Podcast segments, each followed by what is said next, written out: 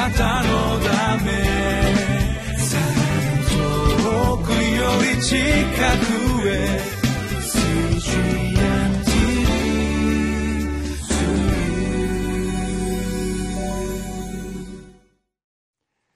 皆さんこんにちは。リビングライフの時間がやってまいりました。今日も聖書の御言葉に共に聞いてまいりましょう。今日のテーマは苦しむために注がれる主の霊主の祝福がテーマでございます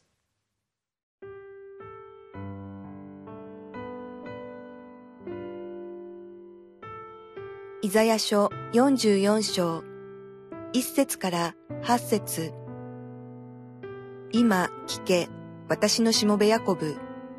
私の選んだイスラエルよ。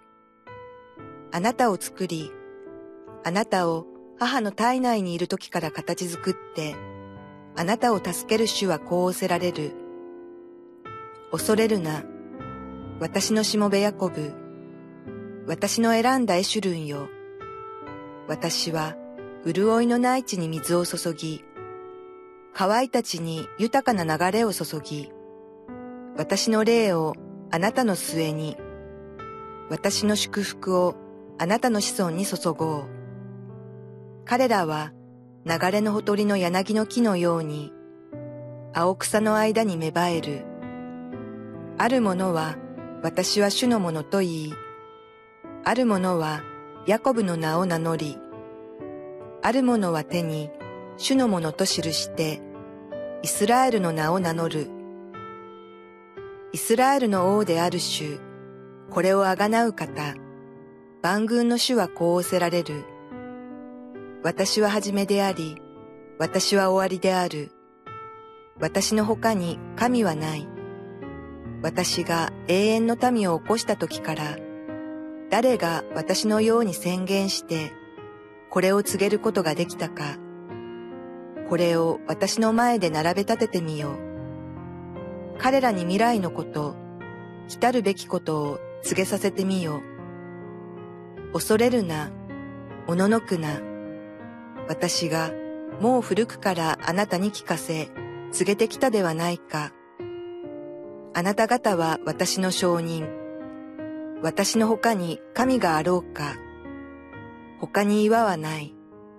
私は知らない。私たちの教会は浅草にございます毎年東京マラソンが開かれますけれどもちょうどこの東京マラソンの通過点に雷門がなっていますので日曜日のお昼にはランナーの人たちがこの走り去っていくのがこの浅草であります。ですから、ま、その時はたくさんの人だかりができますし私たちの教会のメンバーの中にも東京マラソンに出たことがあるという人たちが何人かいます。それほどこの浅草は最近は東京マラソンでも知られるようになりました。マラソンにとって大事なことの一つに何があるかというとそれはランナーがこの適切に給水する。水をしっかりとって体の渇きを癒すということが大切になってまいります。ちゃんと給水ポイントがありましてそこでそれぞれに合わせたドリンクや水が用意されているわけであります。もしそこでその水を取り損なってしまうと途中でバテてしまったり脱水症状になったりするということも起こりうるのであります。それは何もマラソンランナーだけでもだけではありません。私たちも人生歩んでいく時に渇きを覚えることがあります。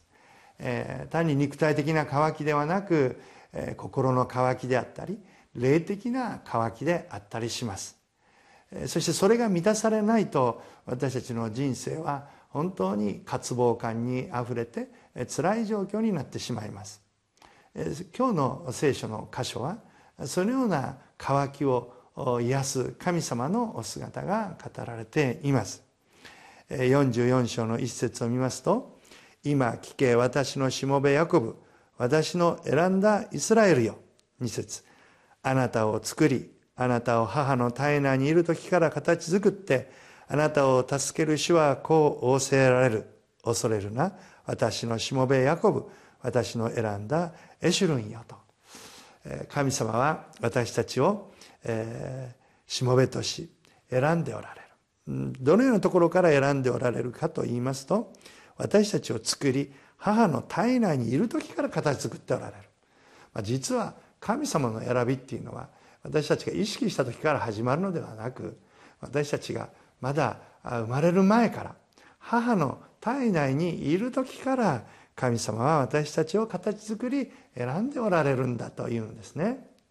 だから神様はあなたの成り立ちあなたの状況全て把握し知っておられるのです。ですからあなたに何が必要なのか今日も神様をご存知であり何があなたに今この大切なこととして与えられなければならないかも知っておられるのです。まあ、いわば神様あなたがどこで給水をすればよいのかそのポイントを知っておられるということができるのでありましょう。3節を見ると私は潤いのない地に水を注ぎ乾いた地に豊かな流れを注ぎ私の霊をあなたの末に私の祝福をあなたの子孫に注ごうとあります。潤いのない地に水が注がれそしてそれが乾いた地が豊かな流れになり潤いを受けるように神様は神の霊を私たちのうちに注いでくださるというのであります。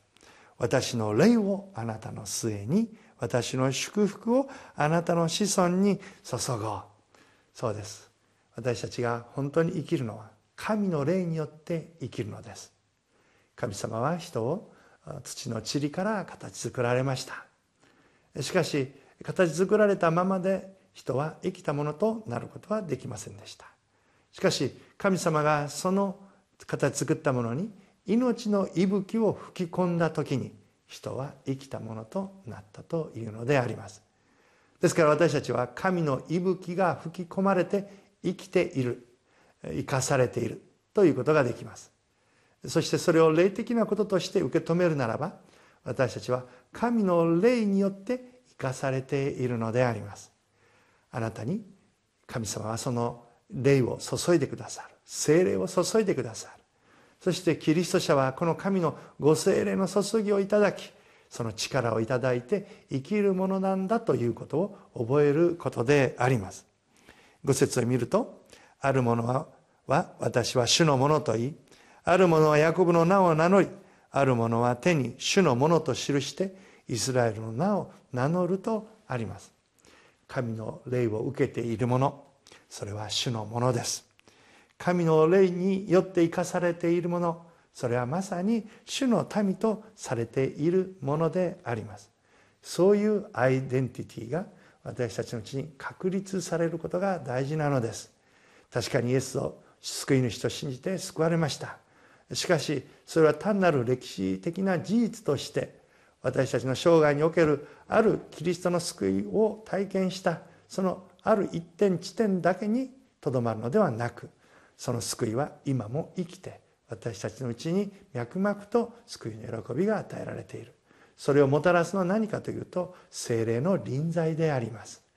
あなたの中に御霊が満ち溢れあなたの中に精霊がこの充満する時に力を得ることができます。皆さんは人の働きの一生の発節を見ますとそのことに、えこの約束にお気づきでありましょう。精霊があなた方の上に臨まれる時あなた方は力を受けます。そしてエルサレムユダヤサマリアの全土私の証人となりますと記されています。そうです。精霊に満たされる時私たちは神の証人として生きることができるようになります。6節イスラエルの王である主これをあがなう方万軍の主はこう仰せられる。私は初めであり私は終わりである。私の他に神はない。初めであり終わりである。アルファでありオメガである、えー、初めであり終わりである。神様が全てなのだというのであります。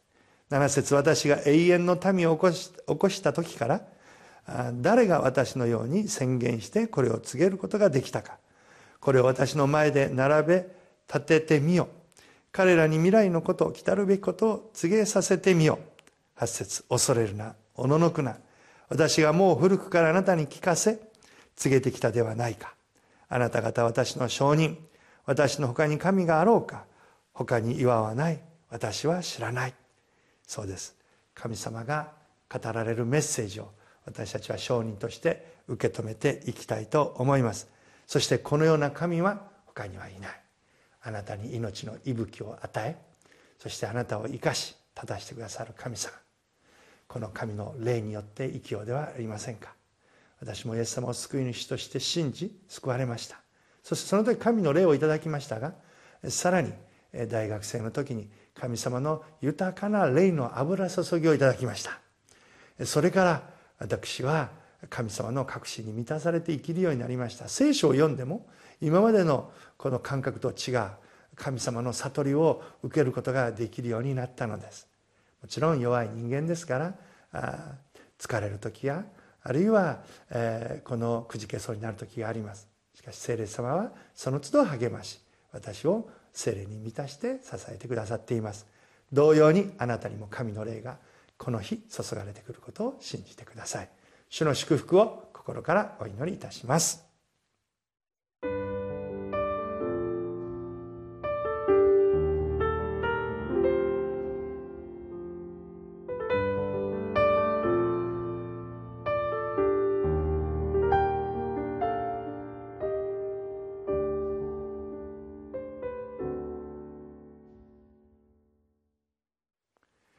私たちは神様の霊の注ぎを受けて生きております。終わりの日私は全てのものに私の霊を注ごうと神様は言われました。今日もあなたの上に神の精霊の注ぎがあることを信じてください。そして神の御霊は助け主です。そして必要なことを導き私たちを弁護してくださるお方です。この精霊様に導かれて今日も歩んでまいりましょう。一言祈ります。神様お一人一人に神の御霊が注がれ神の御霊が望まれ助け主としてそして導き主としてお一人一人を助けてくださいますように。感謝してイエスのお名前によってお祈りをいたします。アーメン。あなたのため遠くより近くへ